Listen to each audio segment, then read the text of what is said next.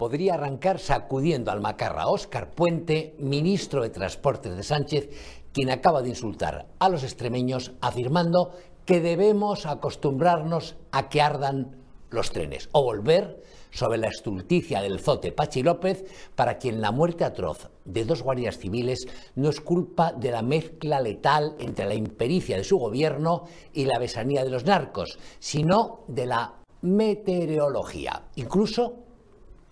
me podría meter con la caradura de Carmen Calvo, quien hace poco sentenciaba que no hay nada más inconstitucional que la amnistía apañada entre Sánchez y Puigdemont y ahora le parece una maravilla, porque la ha colocado su jefe de bien pagada manda más en el Consejo de Estado. Hasta cabe la opción de reflexionar en voz alta otra vez a propósito de la indecencia del PSC, negándose a guardar un minuto de silencio por los dos guardias civiles asesinados en Barbate, o la de Marlasca, mandando a los gerifaltes de la Benemérita prohibir a sus hombres sumarse a las muestras de dolor por los compañeros muertos. Porquería hay mucha en la que revolver, pero la actualidad manda y a estas horas, en vísperas de las elecciones autonómicas del 18 de febrero de 2024, el asunto clave es Galicia.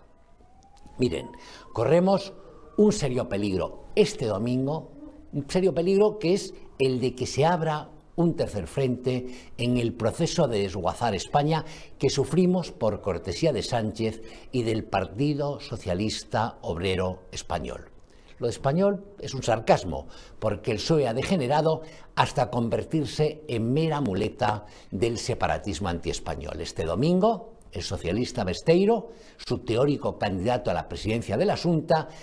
acude a las urnas en labores de palanganero de Ana Pontón, la cabeza de lista del BNG.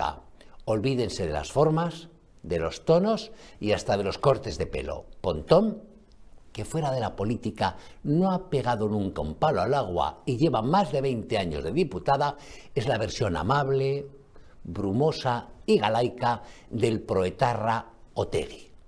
Y si por uno de esos infortunios que a veces suceden en la historia, al terminar el recuento resulta que el PP no llega a la mayoría absoluta, ni siquiera sumando lo poco que saquen, si sacan algo, Vox o el Lorenzano Jacome, el desastre está servido. Galicia elige este domingo entre una administración razonable, que es lo que ofrece el popular Alfonso Rueda, y el despropósito de la coalición zarrapastrosa y sumergirse, por tanto, de la mano de Pontón en el intrusismo oficial, el machaque lingüístico, la monserga antiespañola, la expulsión muy probable de la Guardia Civil y la división de los gallegos en dos categorías, la de los atados al pesebre oficial